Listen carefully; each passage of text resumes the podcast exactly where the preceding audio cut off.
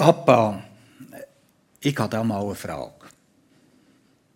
Da komme ich einfach nicht nach. In der Predigt erzählt ihr immer, dass es nur einen einzigen Gott gibt. Aber dann fahrt ihr weiter und ihr redet davon, von einem Vater, von Jesus, seinem Sohn. Und jetzt gerade am Pfingsten hat er sogar einem Heiligen Geist gesprochen, der auch noch irgendwo der dazugehört. Das checke ich einfach nicht. Kannst du mir das erklären? Ja, liebe Leute, was würdet ihr einer Zwölfjährigen auf die Frage antworten? Was würdet ihr sagen? Eckelig nicht, hä? Vielleicht es uns ein bisschen trösten, dass an der Dreieinigkeit oder in der Theologie braucht man natürlich gerne immer Fremdwörter. Für Dreieinigkeit sagt man Trinität, ein latinisches Wort, das eigentlich das Gleiche ausdrückt, dass sich an diesem Thema, dass Gott drei eins ist, aber gleich irgendwie drei, haben sich die klügsten Köpfe von allen Jahrhunderten immer wieder ohne ein Stückchen Zähne ausbissen. Es ist nicht einfach, die Frage zu beantworten, aber probieren wir es doch mal. Ich habe dann meiner Tochter ein Dreieck aufgemalt. Also so irgendwie etwa so.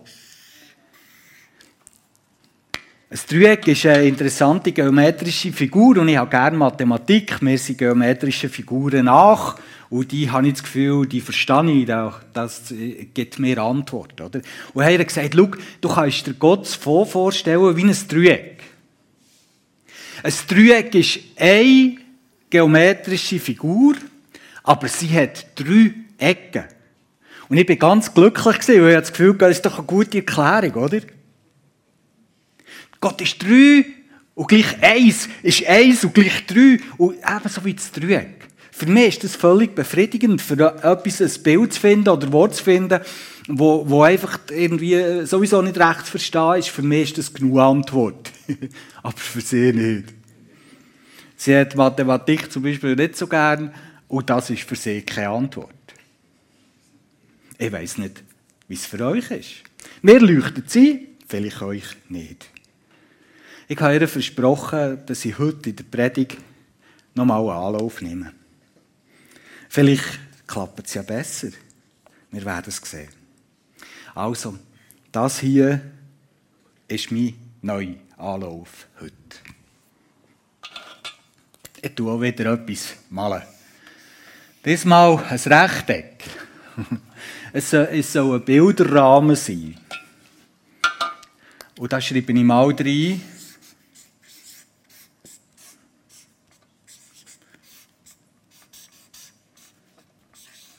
Gott ist wie.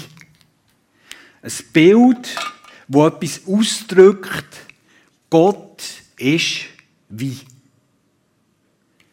Ich probiere es mal mit dem. Ich bin gespannt, was der dazu meint. Und das, was ich sage, ist vielleicht sehr grob vereinfacht, dass Vater und Sohn und Heiliger Geist verschiedene Bilder sind, wo Gott braucht, für uns zu zeigen und zu offenbaren, wer er ist. Ein Bild wie Gott ist wie. Weil in dieser ganzen Geschichte gibt es eine grosse Schwierigkeit. Und die ist eigentlich offensichtlich. Gott und wir existieren nicht in der gleichen Dimension. Und normalerweise haben wir Menschen keinen Zugang zur Welt von Gott. Und eigentlich ist es so, dass wir über ihn eigentlich auch gar nichts wissen könnten, wenn er sich uns nicht zeigt, wenn er sich uns nicht offenbart. Dann könnten wir nichts über Gott wissen. Weil wir Menschen haben normalerweise keinen Zugang zu dieser Dimension, wo Gott ist. Er würde für uns ein Geheimnis bleiben. Wir könnten vielleicht erahnen, dass es noch etwas gibt, aber wir wussten nichts über ihn, wenn er sich nicht auf irgendeine Art, wo wir als Menschen verstehen, würde zu erkennen geben. Und ich glaube, darum hat Gott in seiner Kommunikation mit uns versucht, immer wieder die Schwierigkeit zu überwinden und uns Menschen sich so zu offenbaren in Bilder, wo wir mit unserer menschlichen Wahrnehmung verstehen und uns tatsächlich etwas darunter nachher von Gott können vorstellen Es ist immer nur ein Teil von Gott, wo uns so ein Bild offenbart. Nicht das Ganze, aber es ist so ein Teil, wo wir nachher vielleicht ein bisschen besser fassen und vergleichen können. Das erste Bild, das Gott uns mit auf den Weg gibt, wo er sich offenbart, ist, Gott ist wie ein Vater. Gott ist wie ein Vater. Und zwar nicht wie irgendeinen Vater, weil wir haben manchmal aus eigener Erfahrung ganz verschiedene Vorstellungen, was Vater sein auch sein könnte. Gott ist ein guter, guter Vater. Genauso einer, wie man sich einfach wünschen in jeder Facette. Gott ist wie ein guter, guter Vater. Er ist stark. Er kann Sicherheit vermitteln. Er kann mehr Identität stiften. Und er ist ein Sinnbild für Liebe. Das zweite Bild, wie sich Gott uns offenbart, ist in Jesus, wo Gott selber Mensch ist geworden. Dort hat uns Gott wie zeigen, hey, schaut meine lieben Geschöpfe.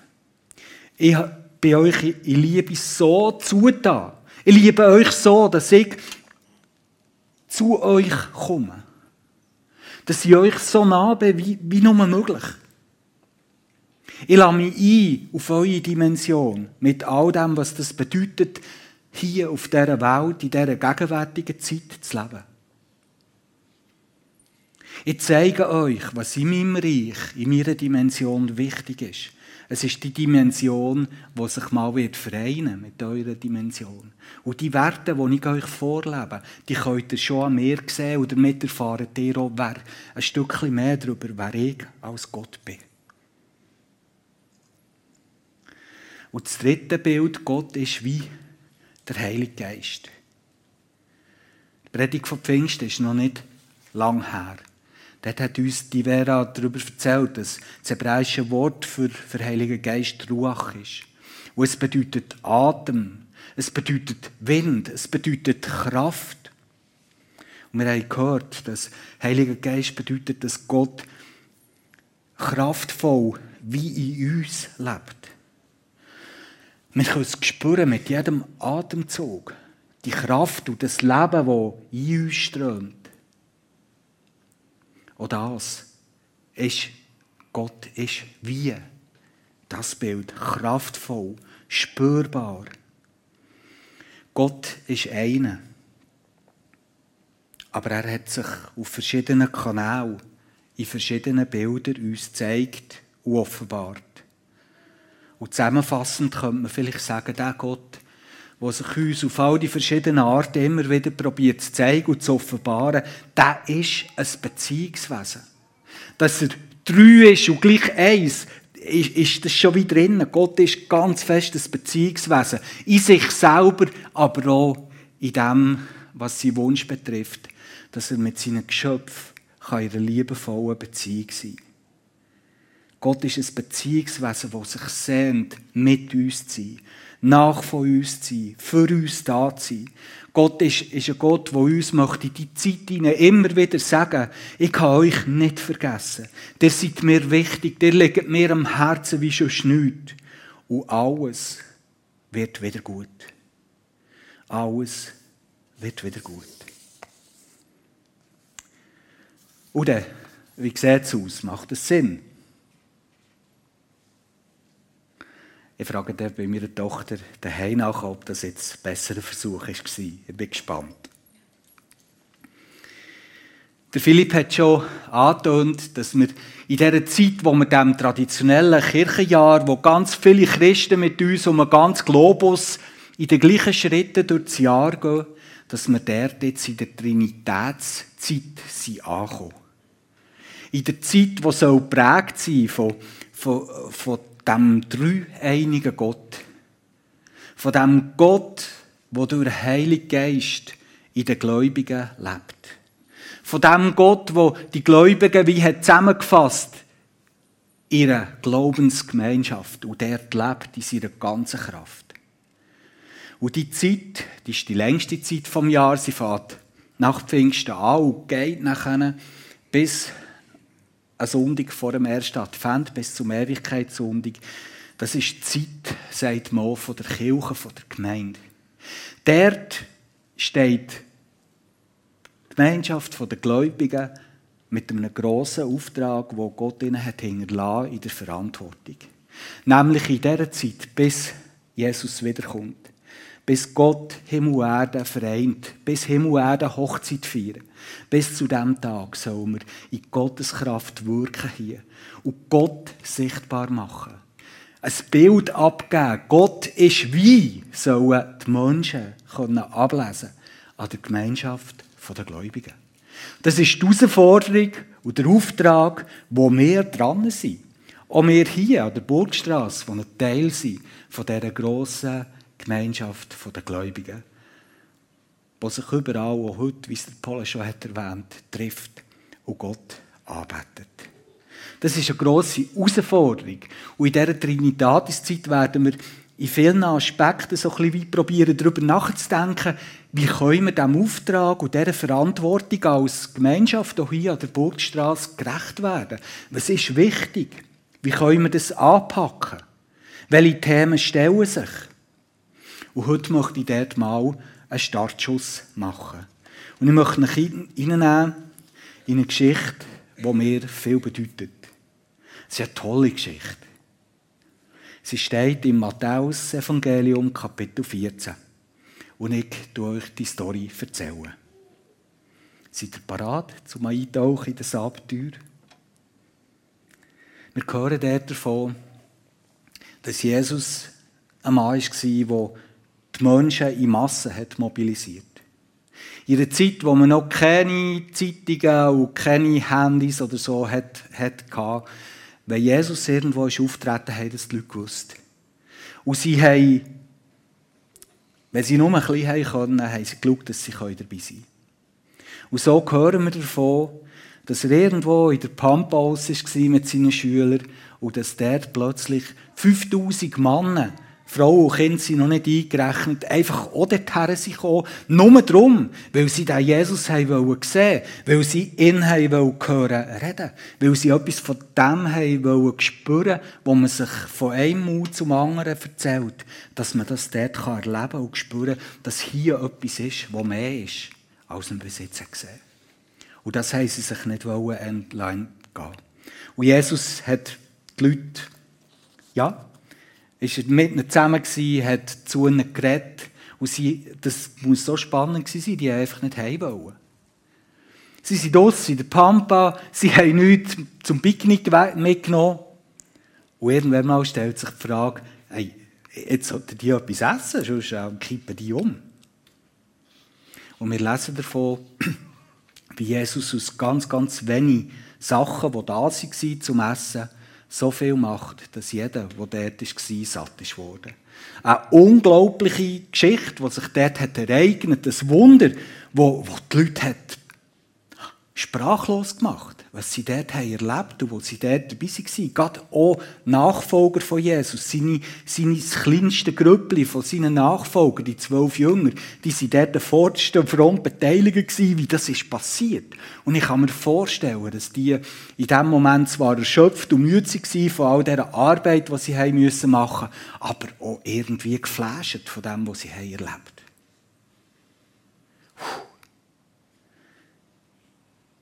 Stellt euch vor, wenn ihr das würdet erleben wenn ihr mit dabei wäret, weil es ganz wenig Essen plötzlich so viel wird, dass 5000 plus der Anhang auch noch satt wird. Das haben sie miteinander erlebt. Und irgendwann mal ist der Moment gekommen, wo du gleich alle heim sind. Wir können uns ein bisschen vorstellen, dass es ruhig wird dort in der Gegend. Dass die Jünger, die Nachfolger von Jesus vielleicht noch am Fötzeln sind dort, von dieser Menschenmasse. Es ist endlich ruhig. Und Jesus schickt seine Leute mal voraus. Er sagt, nehmt das Boot unter dem See Genezareth und fahrt über zu unserer nächsten Station, wo wir haben geplant, wo wir hergehen. Fahrt einfach voraus. Ich will noch ein bisschen hier bleiben.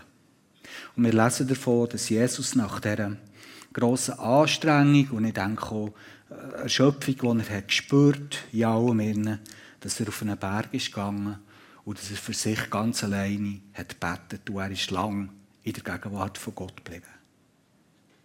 Das ist ein Aspekt, den ich heute nicht beleuchte, aber vielleicht auch ein Tipp, den ihr heute mitnehmt. Nach Zeiten von grosser Anstrengung ist das vielleicht die beste Idee sich zurückzuziehen in die Stille und einfach in der Gegenwart von Gott wieder aufzudanken. Das hat Jesus der gemacht. Wenn wir wieder zurückgehen zu den Jüngern, zu den Nachfolgern von Jesus, dann sind die mit dem Boot mal eingestiegen und sind losgesegelt. Ich kann mir vorstellen, am Anfang ist alles wunderschön. Sie sind der Sonne entgegengesegelt, so eine richtig schöne Abendstimmung, alles ist wunderbar. Sie haben etwas Tolles erlebt. Endlich können sie drüber, durchschnaufen, können vielleicht ein Bierchen auftun und können zusammen ein bisschen äh, reflektieren, was jetzt gerade ist gegangen. Und ich kann mir vorstellen, dass es auch schön war. Dann ist es Nacht geworden und als die Nacht ist gekommen, ist langsam der Wind aufgefrischt. Und der ist immer stärker geworden. Wir lesen davon, dass es ein Gegenwind war, der so grosse Wellen hat, hat aufgewirbelt, dass sie tatsächlich wirklich haben müssen kämpfen dass das Boot auf Kurs bleibt. Sie haben wieder an die Säcke müssen, für dass das Boot dort nicht untergeht und dass sie im Ziel ankommen. Und sie haben hart gekämpft. Und etwa am 3 Uhr Morgen lesen wir davon, dass sie plötzlich so wie eine Gestalt haben gesehen wo sie nicht erkannt haben. Irgendwo im See, in diesen Wellen, ist plötzlich hat, hat sich etwas bewegen. Und wir lesen davon, dass sie erklüpft sind und dass sie Angst hatten, dass sie zittert und, sich keinen Reim haben machen darüber, was das jetzt sein könnte. Sie haben keinen Gedanken daran gehabt, dass das vielleicht Jesus wäre. Überhaupt nicht. Lieber haben sie gedacht, das sei ein Gespenst. Und wo das undefinierbar ein bisschen näher kommt und langsam Konturen gewinnt, lesen wir davon, dass der mutigste und der, der sowieso immer ein die Nase zuvorderst hatte, nämlich der Petrus, plötzlich hat gesagt, er äh, hat gehört, wie Jesus sagt, hey, hey, keine Angst, das bin dann ich. Und er reagiert darauf und sagt, hey Jesus, wenn du das wirklich bist, dann sag mir, steig aus dem Boot und lass mich zu dir kommen auf dem Wasser. Und Jesus sagt, also gut, Petrus, komm. Und er steigt aus und er sinkt nicht ein. Er läuft dieser Gestalt entgegen. Hat die im Blick. Merkt vielleicht gar nicht, was da jetzt passiert, dass er auf dem Wasser laufen kann. Und irgendwann mal geht sein Blick trotzdem wieder auf die grossen Wellen, auf das Unwetter, das da tobt. Und plutsch versinkt er. Ich weiss ja nicht, was die anderen im Bötli haben gedacht. Hey, hey, das Grossmau. Der tut er so, hat nass immer zuvorderst und am Schluss versinkt er. Weiss nicht, was sie haben gedacht, ist ja gleich. Jesus geht her, zieht ihn raus, bringt ihn zurück ins Boot. Und wir lesen, dass alle zusammen überwältigt waren von, von dem, was sie gerade erlebt haben. Dass der Jesus, der ihr Freund war und ihr Meister, einfach ihnen entgegenkommt auf dem Wasser. Und auch das, was sie beim Petrus haben gesehen Und wir lesen davon, dass sie haben gesagt haben, du bist wirklich der Messias, der, den wir erwarten, der Sohn von Gott. So endet die Geschichte.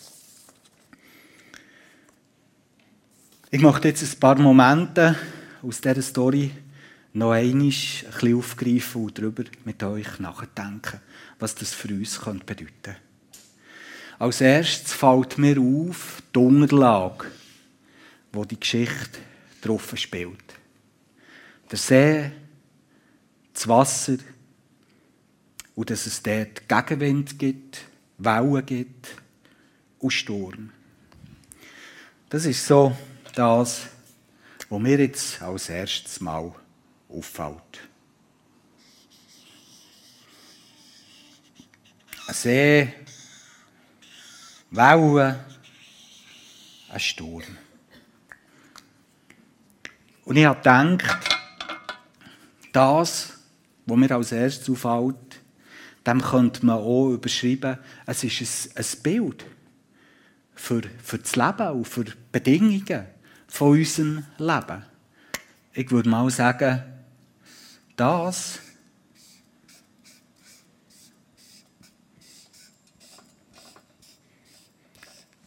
ist die Realität. Das sind Bedingungen, wo unser Leben drauf stattfindet. Ist es nicht so? Das Leben ist in vielen Momenten wunderschön. Es gibt viel zum Genießen, viel Wunderbares zum Sehen, viele tolle Sachen zum Erleben. Aber in gewissen Momenten werden wir aufmerksam und merken, unser Leben, das findet statt auf einer ganz und gar nicht festen Unterlage. Und manchmal stürmt es dort. Manchmal haben wir grausamen Gegenwind. Manchmal tauchen wir dort ein und haben Angst, dass wir gar nicht mehr rauskommen. Ich glaube, so die Unterlage, wo die Geschichte drauf spielt, steht dafür, für die Realität, wie sich unser Leben darstellt. Wunderschön, aber auch mit Gegenwind, mit Stürmen und mit der Gefahr, dass wir jederzeit könnten untergehen Und genau auf das wollte ich heute raus. Das ist auch die Realität für Menschen, die glauben und Jesus nachfolgen. Ich stelle manchmal in Gesprächen fest, manchmal auch ganz tief in mir, dass ich so wie eine Wunschblase kultiviere, dass doch, wenn ich Jesus kenne und glaube und ihm nachfolge, dass doch alles in meinem Leben immer durch Butter muss gehen. Dass die Unterlage nicht Wasser ist, sondern fester Fels, ohne jegliche Hindernis. Die Realität ist aber, auch als Mensch, der Jesus nachfolgt, es ist Wasser. Und es hat manchmal Gegenwind und manchmal sogar Sturm. Und es ist auch die Realität für die Kirche, für die Gemeinschaft der Gläubigen. Immer wieder hören davon, wie, wie, wie Menschen enttäuscht sind von der Gemeinschaft der Gläubigen, von der Gemeinde, von der Kirche. Einfach weil sie dort gerne hätten, dass das ein Ort von der ewigen Glückseligkeit ist, wo alles immer toll läuft, wo alle zusammen immer lieb sind miteinander, wo alles immer geht wie im Schnürli, wo jeder Plan gelingt, wo Gott immer zu erleben ist, dass es einem umhaut. Und dann merkt man, dass die Unterlage gar nicht so fest dreht und dass es Gegenwind gibt und dass es Sturm gibt. Und dass man manchmal sogar fast Hunger geht. Und das ist manchmal hart, das zu ertragen. Aber liebe Freunde, das wollen wir uns merken. Das ist die Realität. Und das ist auch die Realität, die zum Beispiel über dieser Gemeinschaft der Gläubigen steht, von der EFG Thun. Wir bauen Kirchen auf dieser Grundlage und wir folgen Jesus nachher unter diesen Bedingungen von der gegenwärtigen Realität. Und ich glaube, es ist wichtig, dass wir besser früher als später lernen und eingestehen. Christ sein und Kirche finden in der Realität statt. Und Gegenwind muss uns nicht überraschen. Und ich glaube, es ist unglaublich wichtig, dass wir nicht, am, dass wir nicht irgendwo einen Wunschtraum von Gemeinde lieben sondern die Realität von Gemeinde akzeptieren und lieben. Jesus hat gewusst, wie sich die Realität darstellt und trotzdem hat er dieser Gemeinschaft der Gläubigen einen Auftrag und eine grosse Verantwortung anvertraut. Und vielleicht ist das etwas, was du heute mitnimmst und dich vielleicht fragst, müsste ich an irgendeiner Stelle vielleicht meinen Traum von Gemeinde korrigieren und überdenken. Als nächstes fällt mir auf,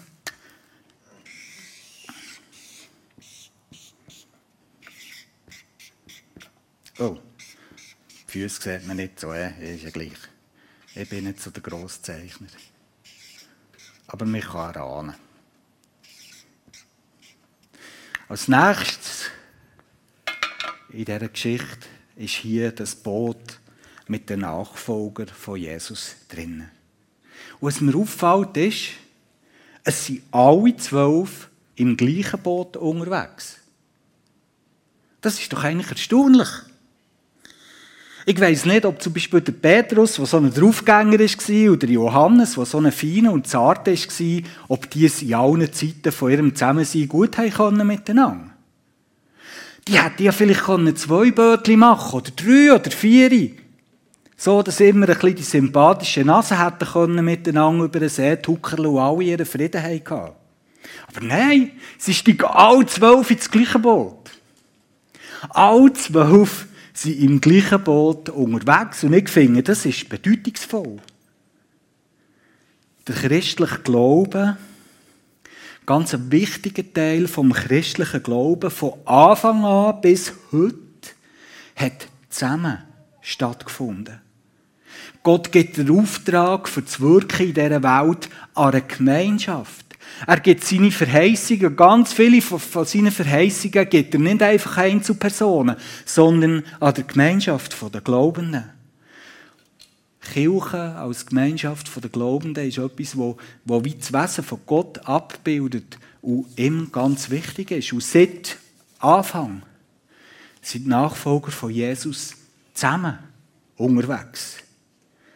Kirche, Gemeinschaft der Gläubigen, ist nicht irgendeine Institution, jetzt in erster Linie, sondern es sind Menschen, die zusammen christlichen Glauben leben. Und das entspringt am Wesen von Gott, seiner Trinität. Und darum kommen bis heute überall auf dieser Welt Christen zusammen und sind miteinander unterwegs. Der einzige Ort auf dieser Welt, wo das gegenwärtig nicht gerade so populär ist und es nicht so boomt, ist vielleicht Europa. Dort tun sich in den letzten Jahrzehnten die Kirchen immer mehr leeren.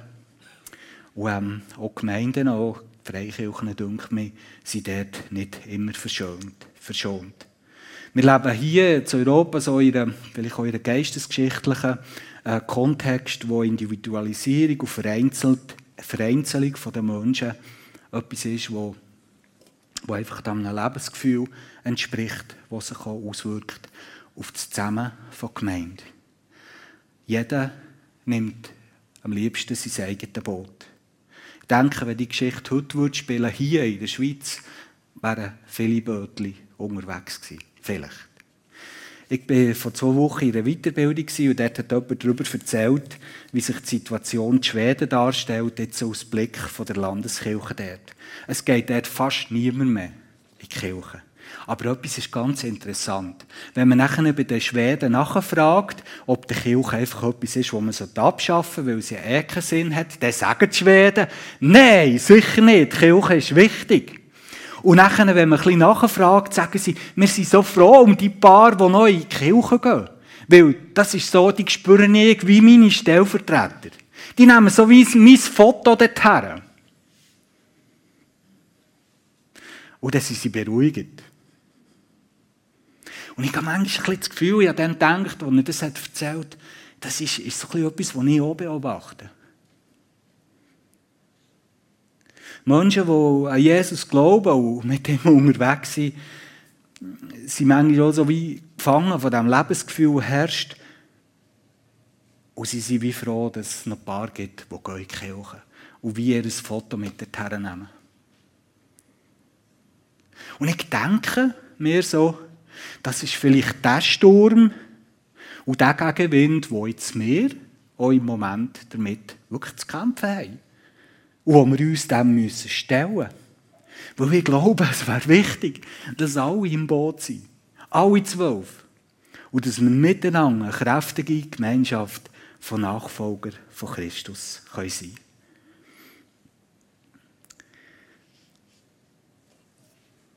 Und nachher dauert es nicht lang, wo sie da so am Kämpfen und am Rudern sind. Da taucht Jesus auf.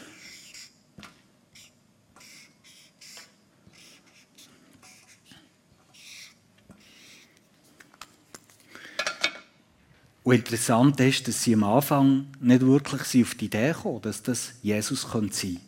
Da taucht Jesus auf, auf eine Art, wo man nur darüber staunen kann und wo ein Ausdruck davon ist, dass da Gott in seiner ganzen Macht gegenwärtig ist und die Reaktion ist interessant. Die Leute dort im Boot, die erstarren vor Angst und Schrecken. Mit dem haben sie nicht gerechnet. Ich glaube, sie haben viel erwartet von ihrem Meister und wie er jetzt eingreifen und handeln Aber dass er dort einfach daherkommt, auf dem Wasser, auftaucht, ist wie nicht in ihrem Plan und in ihrem Sinn. Darum haben sie, glaube ich, Jesus sogar lange nicht erkannt. Liebe Zuhörer, ist das nicht auch ab und zu mal unser Problem als Gemeinschaft der Gläubigen? Oh ja, wir wünschen uns, dass Jesus auftauchen soll. In unserem Leben, in unserer Gemeinde. Lieber heute als morgen, aber bitte. So wie wir uns das denken. Bitte so. Keine Aktionen, die wir nicht verstehen, gell, Jesus. Das macht uns nämlich Angst. Und ich glaube, auch das ist Realität. Und es macht nichts, wenn sich Dinge auch in der Gemeinschaft der Gläubigen manchmal so entwickeln, wie wir es uns vielleicht nicht vorgestellt haben. Weil wir glauben, dass das Möglichkeiten sind, etwas Neues von Jesus zu erkennen und überwältigt zu werden von seiner Gegenwart. Von Petrus haben wir schon geredet. Der spielt in dieser äh, Geschichte auch eine Rolle. Er ist nämlich der Erste, der hier aus dem Boot rausgeht, also wie ein Wagnis vom Glauben eingeht und sagt, okay, wenn das wirklich der Jesus ist, den ich glaube, wer er ist, dann kann ich hier aussteigen auf dem Wasser zu ihm laufen. Der Petrus ist einer, der einen Glaubensschritt riskiert. Er steigt aus und geht auf der Grundlage der Realität, trotzdem, dass er weiß, was das für eine Realität ist, geht er zu Jesus.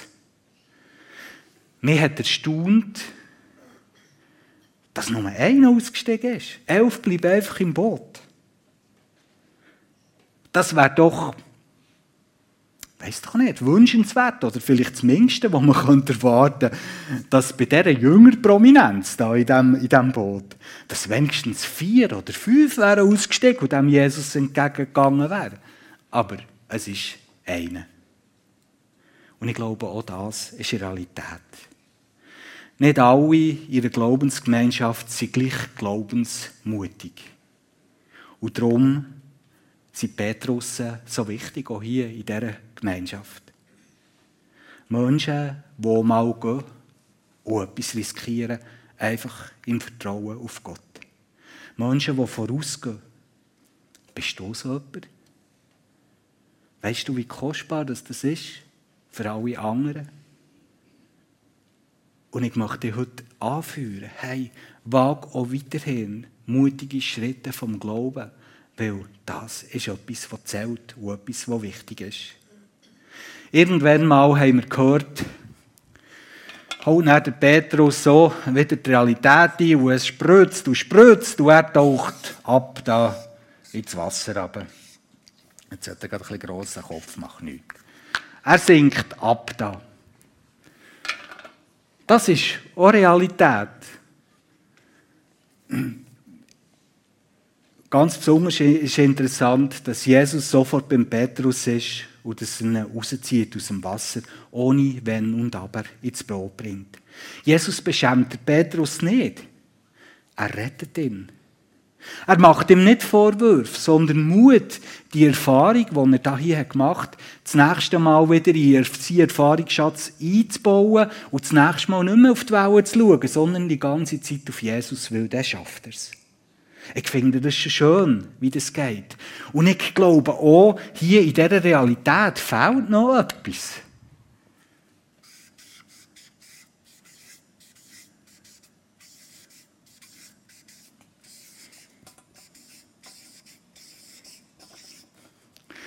Glaube auch, da hier, wo wir eintauchen, wenn wir untergehen, das ist nicht einfach ein See, sondern das ist das Meer der Gnade.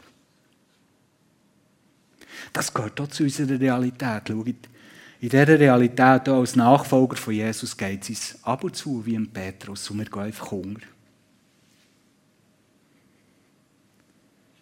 Aber das ist nicht das Ende, sondern wir tauchen ein ins Meer der Gnade. Dort, wo uns Jesus wieder rettet. Dort, wo er uns eine zweite Chance gibt. Dort, wo er uns ermutigt. Mehr von der Gnade. Das ist schon eine Realität. In der gegenwärtigen Realität bedeutet es, dass man beim Wagen von Glaubensschritten auch Fehler macht.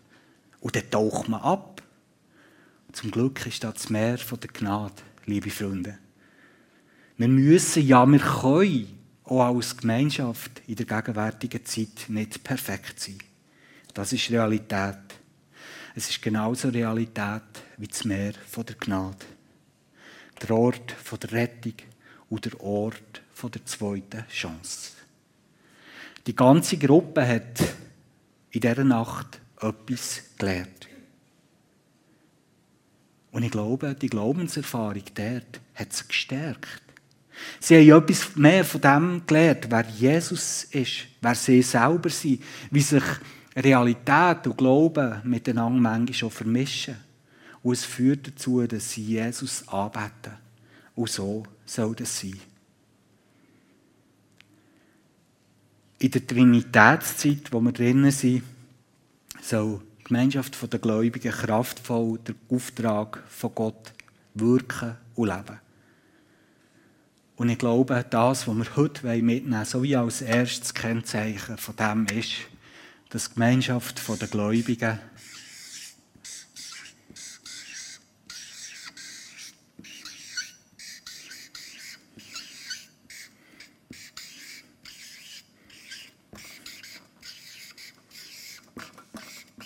eine Lehrgemeinschaft ist.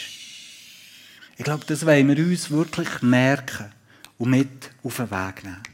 Wenn wir miteinander unterwegs sind, dann sind wir eine Lehrgemeinschaft. Wir lernen miteinander, was es heisst, Jesus nachzufolgen. Wir machen das auf Grundlage, dass wir uns bewusst sind, wie die Realität ist.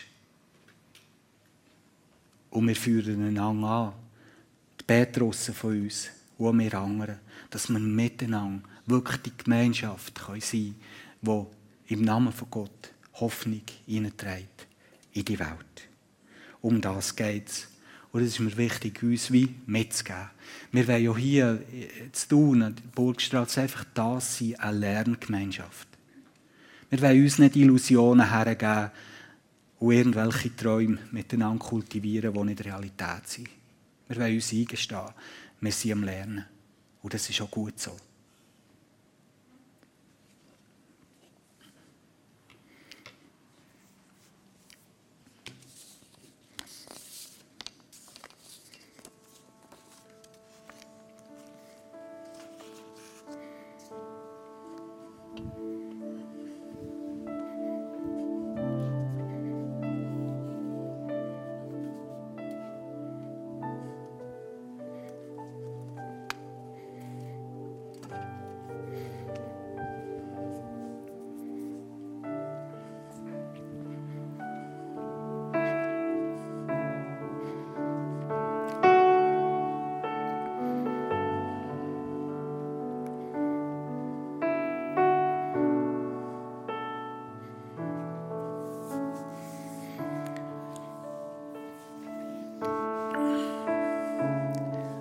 Demo, du könntest mir das Bild geben.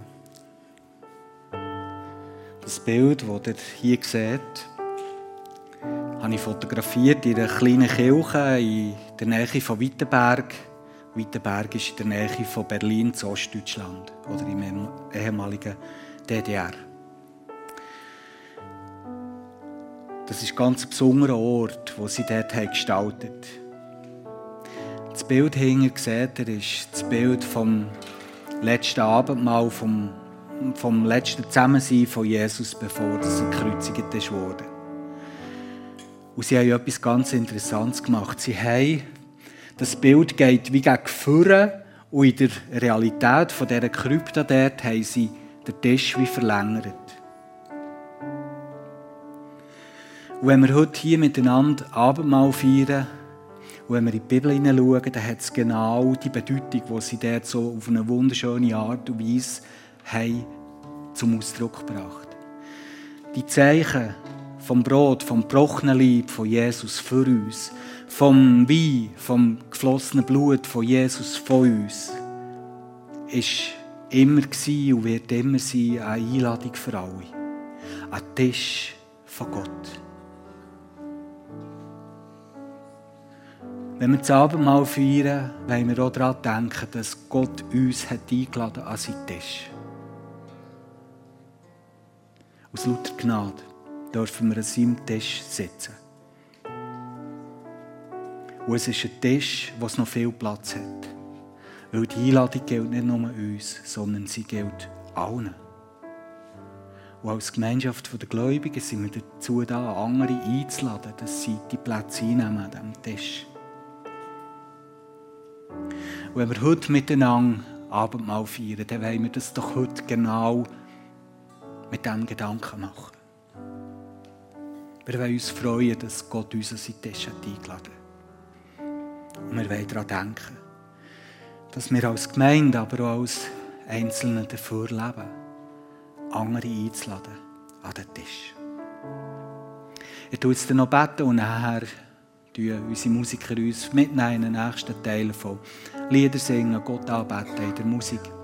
Und während dieser Zeit dürft ihr vorkommen, hier zu diesen zwei Tischen, dürft ihr euch bedienen mit Brot und mit Wein dürft zum Kreuz gehen, davor bleiben stehen, wie ihr gerne möchtet. Und einfach für euch die Gegenwart von Gott für euch feiern, hier in der Gemeinschaft. Von dieser Gruppe, von Teil vom Volk von Gott.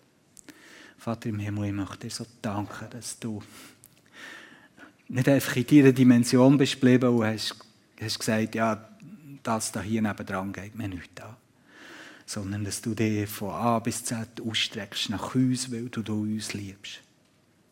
Und ich möchte dir danken, dass du uns in Jesus einfach an deinen Tisch eingeladen hast. Danke, dass wir dich finden dürfen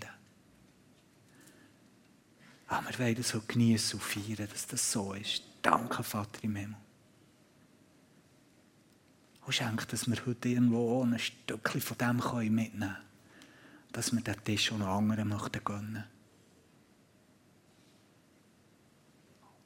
Und vielleicht feiern wir es im Gebet, dass du uns auch dazu brauchst. Als Gemeinde, aber auch als Einzelne. Danke, Vater. Wir lieben und verehren dich. Amen.